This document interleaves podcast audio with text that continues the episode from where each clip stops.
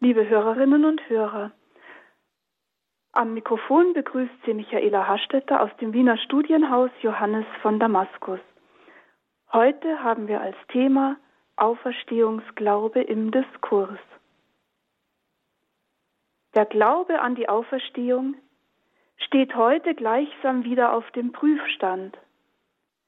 Vor kurzem hat das Magazin Spiegel eine Untersuchung zur Religiosität in Deutschland in Auftrag gegeben, deren Ergebnisse am 20.04.2019 in dem aktuellen Heft erschienen sind.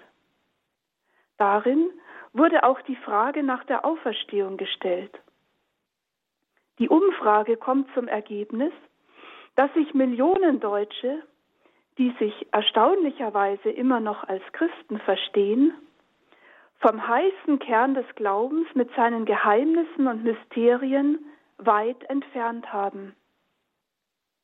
Dabei scheint sogar die Auftraggeber nachdenklich zu stimmen, dass der Glaube an die Auferstehung Jesu Christi mittlerweile bei mehr als einem Drittel der noch gläubigen Kirchenmitglieder, die befragt wurden, weggebrochen ist.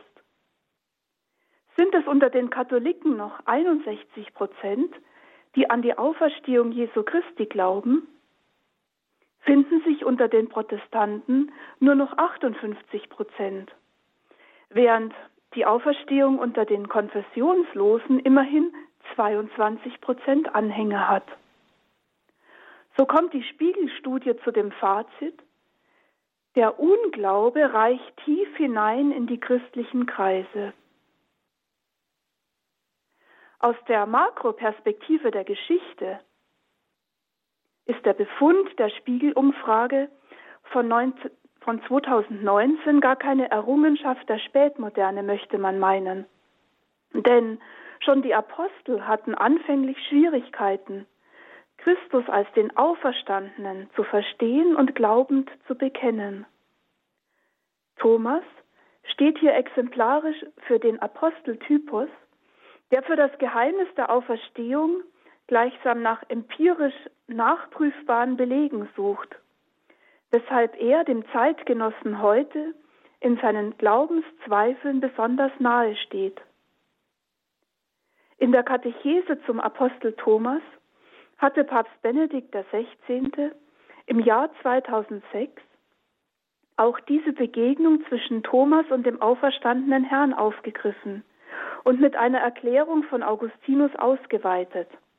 Er sagte damals, sehr bekannt und geradezu sprichwörtlich ist die Szene des ungläubigen Thomas, die sich acht Tage nach dem Osterfest ereignet.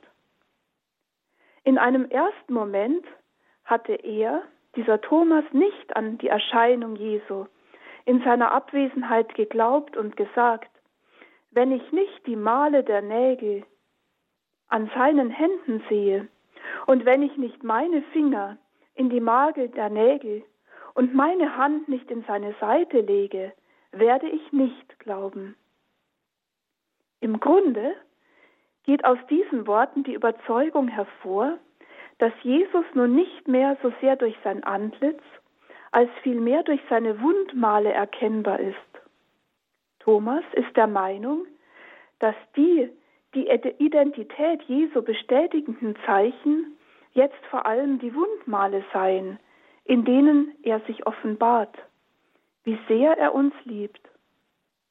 Darin, so Benedikt weiter, irrt der Apostel nicht. Wie wir wissen, erscheint Jesus acht Tage später mitten unter seinen Jüngern, und dieses Mal ist Thomas anwesend. Und Jesus sagt zu ihm, Streck deinen Finger aus, hier sind meine Hände, streck deine Hand aus und leg sie in meine Seite, und sei nicht ungläubig, sondern gläubig. Thomas reagiert mit dem wunderbarsten Glaubensbekenntnis des ganzen Neuen Testaments.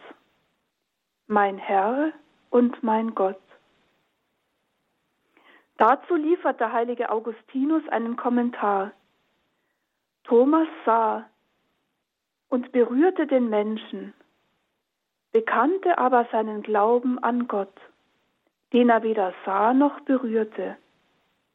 Was er aber sah und berührte, führte ihn zum Glauben an das, woran er bis zu diesem Moment gezweifelt hatte. Soweit dieser Abschnitt aus der Generalaudienz im September 2006.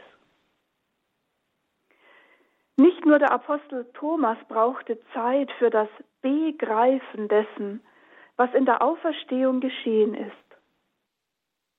Dass in der Liturgie auf das Hochfest der Auferstehung des Herrn nicht nur eine eigene Oktav, sondern insgesamt 50 Tage folgen, die österlich geprägt sind, zeigt, dass auch die Kirche jedes Jahr dem Gläubigen Zeit lässt, dieses alles menschliche Verstehen übersteigende Geschehen der Auferstehung immer tiefer zu durchdringen. Auch wir brauchen Zeit für den Glauben an die Auferstehung. Diese 50-tägige liturgische Nachwirkung des Osterfestes dient neben dem Nachklang der Festfreude zu Ostern vor allem auch dazu, den, Glauben an die Auferstehung zu verlebendigen, ihn zu festigen, ihm jene christliche Strahlkraft zu geben, mit der die christliche Kunde einst bis an die Enden der Erde gelangt ist.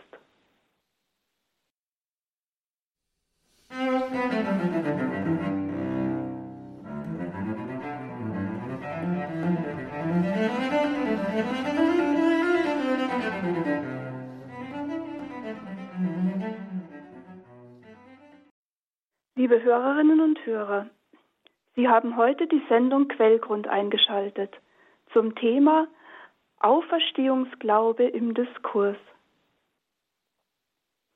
Ostern, der Glaube an die Auferstehung, steht nicht erst seit der Spiegelumfrage von 2019 hoch im Diskurs. Wenn wir das Wort Diskurs wörtlich nehmen, meint es eine lebhafte Erörterung oder Diskussion, die mit einem Diskussionspartner oder eben einem Gegenüber geführt wird. Schon die frühen Apologeten waren damit beschäftigt. Aus einer Verteidigungsschrift von Origenes gegen den heidnischen Philosophen und Religionskritiker Celsos schreibt der Alexandriner über die Auferstehung, die er nicht verstand, hat Celsus oftmals gespottet. Ein Vorwurf des Celsus lag darin, dass er den Auferstehungsglauben der Christen als eine Geheimlehre verdächtigte. Dem tritt Origenes entschieden entgegen und schreibt in seiner Schrift Contra Celsum, wenn Celsus dann unseren Glauben wiederholt eine Geheimlehre nennt, so müssen wir auch diesen Vorwurf zurückweisen kennt doch fast die ganze Welt die Predigt der Christen besser als die Ansichten der Philosophen. Denn wer hat noch nicht gehört von der Geburt Jesu aus der Jungfrau, von seiner Kreuzigung und Auferstehung, woran so viele glauben? Bildet nicht auch das Geheimnis der Auferstehung, weil nicht verstanden, bei den Ungläubigen fortwährend den Gegenstand ihres Gespräches und ihres Spottes? Diesen wenigen Zeilen kann man entnehmen, dass die Frage nach der Auferstehung bereits an der Wende vom zweiten zum dritten Jahrhundert eine viel diskutierte war, dass sie gleichsam im Diskurs der Religionskritik ihrer Zeit stand, dass man darüber nicht nur unter den Christen gesprochen hat, sondern vor allem auch in nichtchristlichen Kreisen heftig diskutierte. Origenes verweist dann etwas später in seiner Streitschrift gegen Celsus auf die apostolische Zeit zurück, die trotz ihrer zeitlichen Nähe zum Auferstandenen vor solchen Diskursen nicht verschont war. Er schreibt, aber auch in den Briefen des Paulus der in den Tagen jener Männer lebte, die Jesus noch gesehen hatten, finden sich Stellen, aus denen wir ersehen, dass einige die Auferstehung in Zweifel zogen und die Frage erörterten, ob sie bereits geschehen sei. Er verweist da auf den ersten Korintherbrief 15,12 und auf den zweiten Timotheusbrief Kapitel 2, 18. Und dann führt Origenes auch noch den ersten Timotheusbrief 6,20 an, wo es heißt, Hüte dich vor unheiligen Reden ins Leere und vor den Streitreden der Gnosis, die ihren Namen fälschlich trägt, so der sich einige bekannten und so im Glauben Schiffbruch erlitten haben. Diese Verweise bei Origenes lassen erkennen, dass es im Anfang nach der Meinung des Celsus die Zahl der Gläubigen noch nicht so groß geworden war und dass es vor allem auch falsche Auffassungen von den Glaubenslehren gab. Dem entgegen bekennt das Neue Testament im ersten Korintherbrief so unmissverständlich in einem seiner ältesten in einem seiner ältesten Textfragmente mit der persönlichen Einleitung des heiligen Paulus. Ich erinnere euch, Brüder, an das Evangelium, das ich euch verkündet habe. Ihr habt es angenommen. Es ist der Grund, auf dem ihr steht. Durch dieses Evangelium werdet ihr gerettet, wenn ihr an dem Wortlaut festhaltet, den ich euch verkündet habe. Oder habt ihr den Glauben vielleicht unüberlegt angenommen?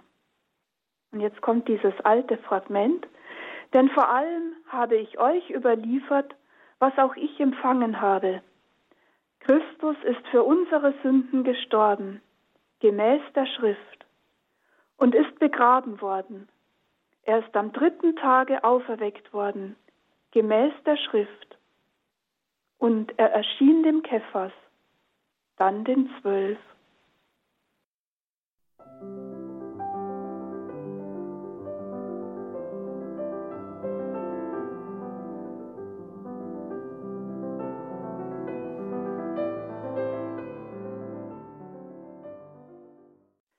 Liebe Hörerinnen und Hörer, gehen wir noch einen Schritt weiter in unserer Sendung Quellgrund Auferstehungsglaube im Diskurs. Man könnte noch viele Diskurse über die Frage nach der Auferstehung Jesu heranziehen, die dieses Geheimnis umkreisen, in es tiefer eindringen, sich gläubig aneignen oder auch solche, die sich an ihm stoßen.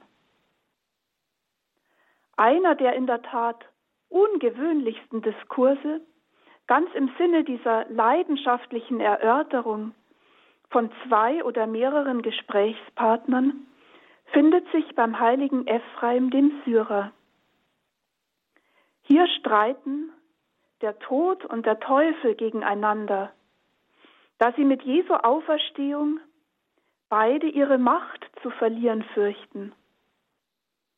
Der Dialog wird in der Unterwelt geführt. Hören wir daraus einzelne Teile, die das Ausmaß des Dramas erahnen lässt, die Jesu Auferstehung für Tod und Teufel bedeutet. Der heilige Ephraim führt diesen Dialog so ein. Der Ruf erscholl. Da eilten herbei die Scharen Satans mit all seinen Dienern.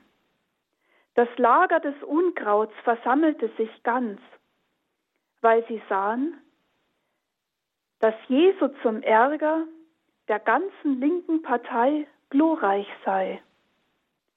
Weil niemand unter ihnen war, der nicht Qual empfand, so fing ein jeder an aufzuzählen, was alles sie zu ertragen hätten. Die Sünde und die Unterwelt waren bestürzt, der Tod zitterte, da die Toten sich empörten und der Satan, da die Sünder sich gegen ihn erhoben.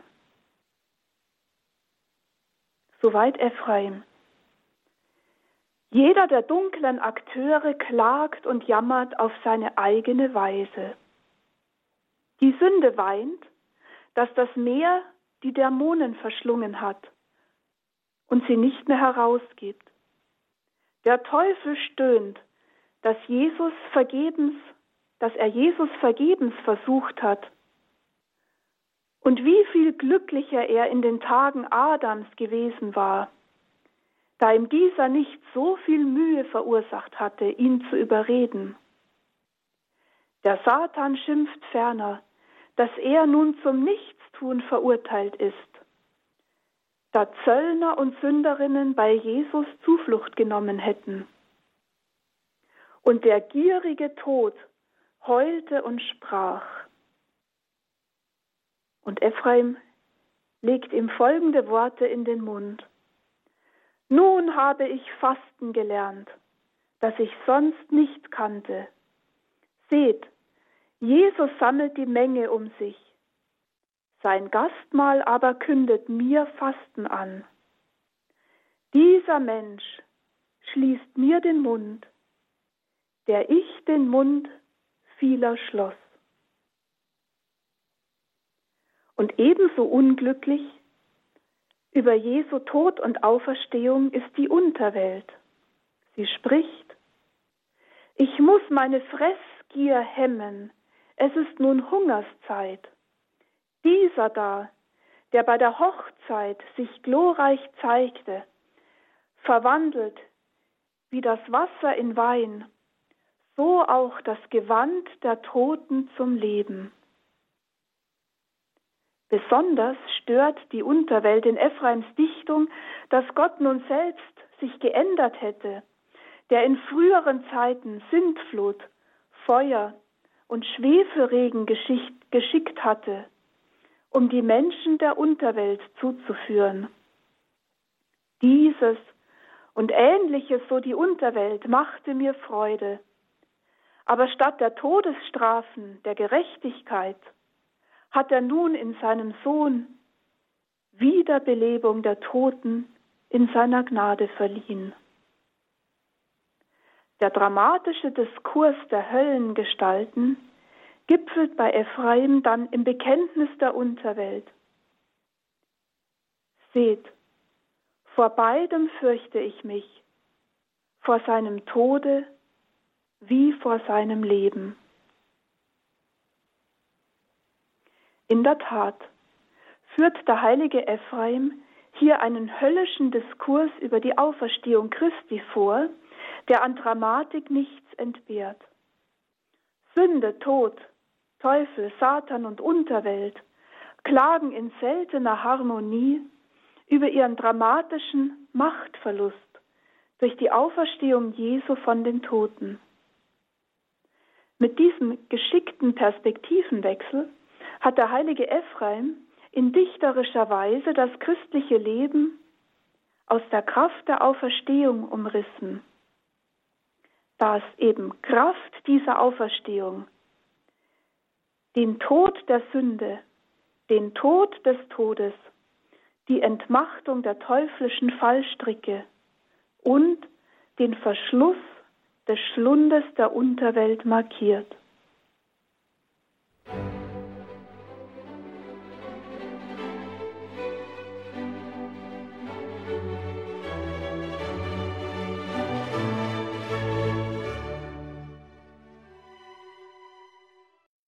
Liebe Hörerinnen und Hörer, im Rahmen unserer Diskurse zur Auferstehung, die eine empirische Umfrage des Magazins Spiegel anführte, Gedanken zum biblischen Ereignis der Erscheinung Jesu bei den Jüngern mit dem Unglauben und Glaubensbekenntnis des Apostels Thomas, über Origenes Streitschrift gegen Celsus bis hin zu Ephraims des Syrers poetischen Dialogen aus der Unterwelt, sei noch eine letzte kurze Entfaltung angefügt, die sich ebenso in die szenischen Umsetzungen einfügt, mit denen das Mysterium der Auferstehung Jesu diskurshaft angedeutet wird. Der moderne Kurzdialog aus dem Jahr 2009 ist mit Szene am späten Kasamstag umschrieben und zeichnet das Geschehen des Abstiegs Jesu in die Unterwelt nach, das den Abschnitt aus dem Glaubensbekenntnis widerspiegelt, hinabgestiegen in das Reich des Todes, am dritten Tage auferstanden von den Toten.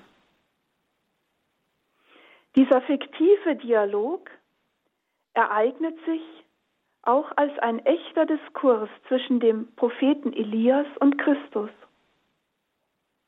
In der kurzen Exposition mit den Regieanweisungen finden sich die Angaben zum Schauplatz, zum Zeitpunkt und den handelnden Akteuren. Schauplatz Schattenreich der Scheol, in tiefe Dunkelheit gehüllt, in der schemenhafte Umrisse von Personen erkennbar sind.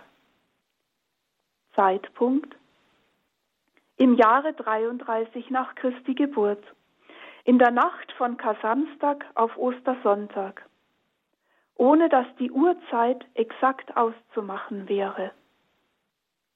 Personen der alttestamentliche Prophet Elias und der Auferstandene.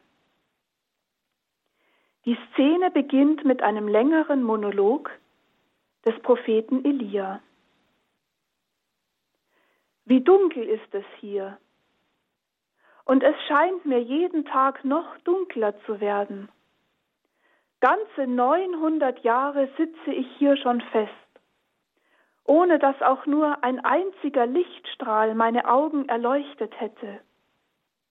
Nicht einmal das kleinste Feuer hat Zugang zu diesem düsteren Ort, wo ich doch zu Lebzeiten Herr über dieses lichte Element war.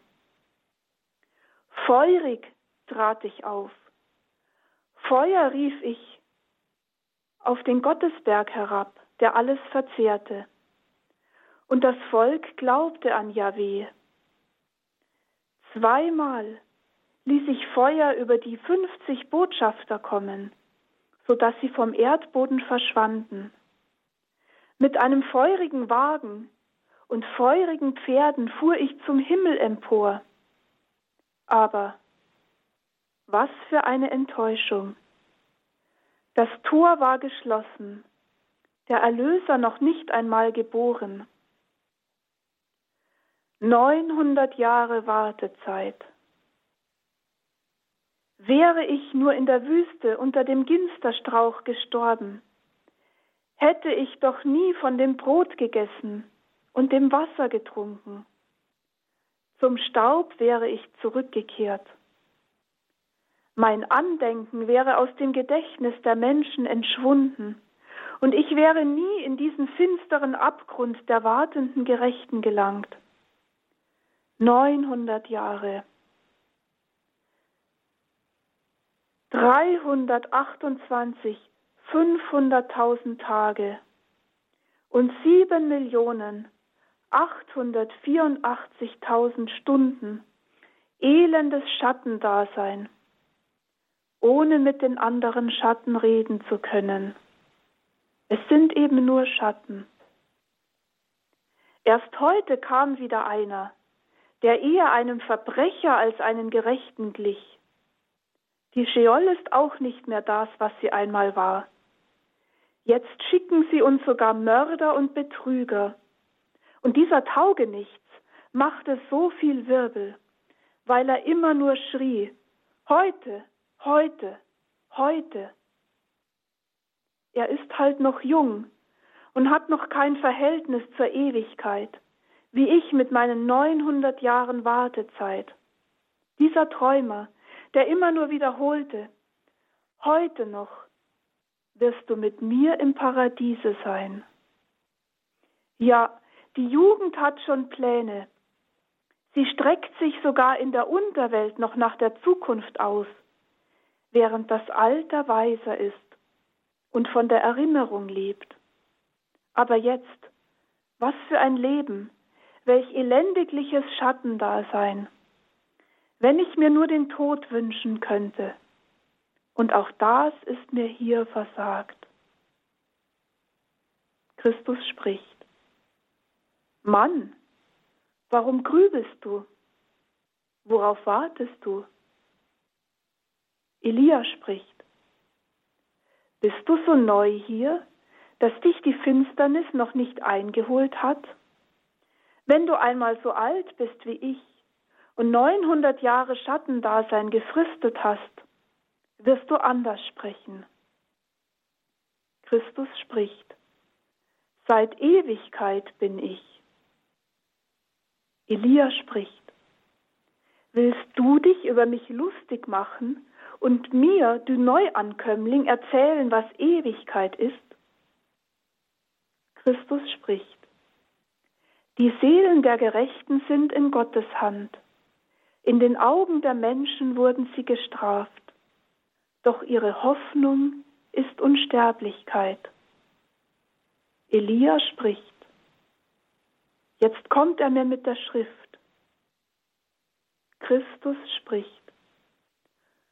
Unglücklich sind alle, die Weisheit und Belehrung verachten. Elia.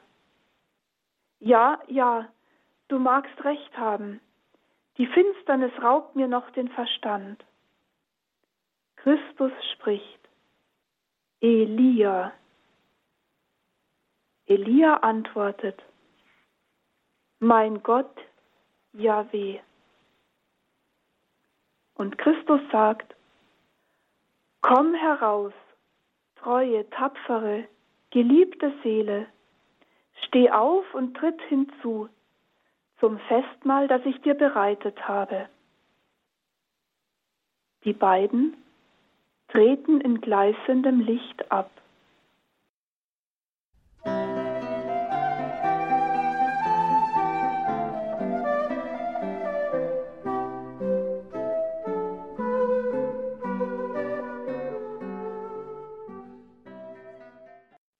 Liebe Hörerinnen und Hörer, Auferstehung Diskurse.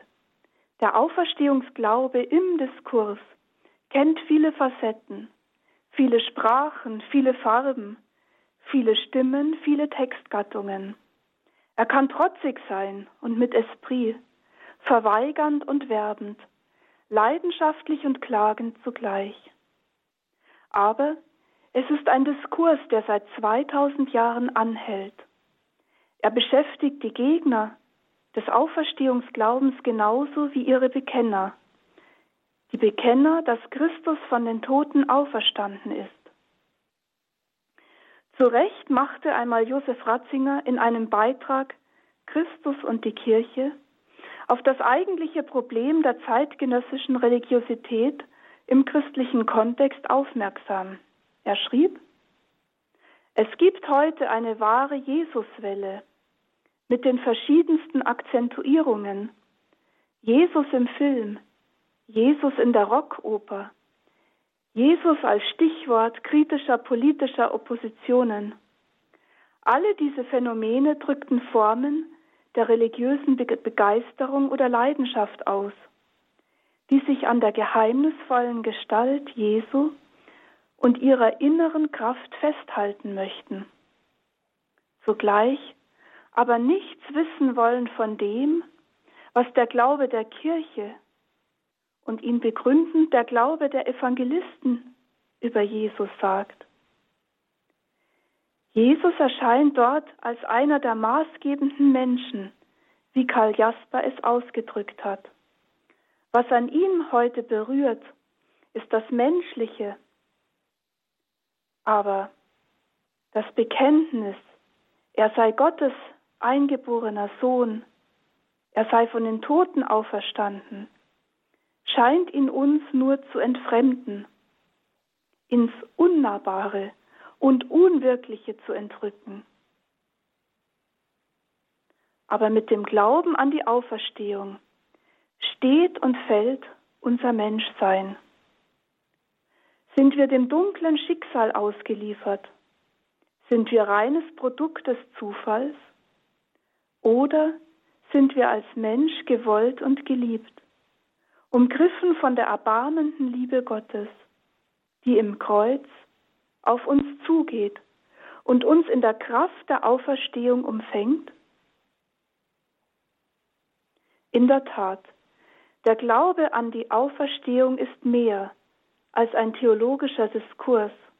Er ist mehr als ein poetischer Diskurs.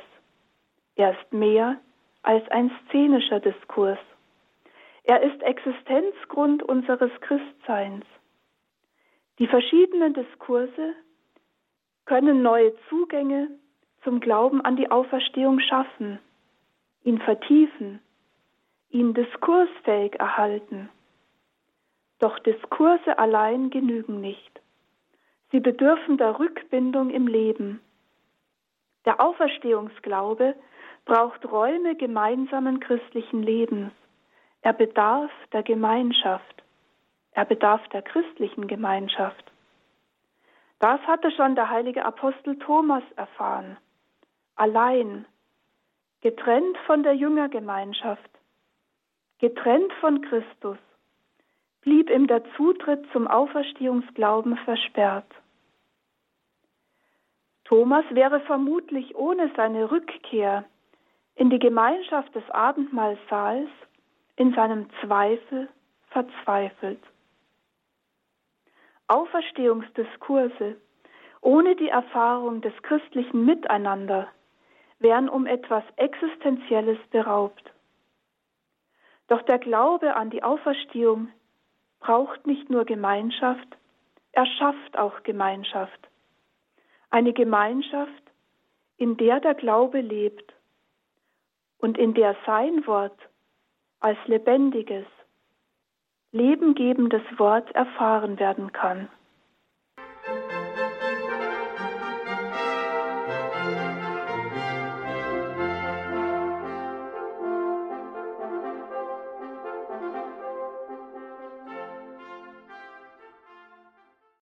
Dies war die Sendung Quellgrund über den Auferstehungsglauben im Diskurs. Wir hörten den Vortrag von Dr. Michaela Hastetter. Sie ist eine österreichische Dozentin am Internationalen Theologischen Institut in Trumau und eine Gastprofessorin in Heiligenkreuz.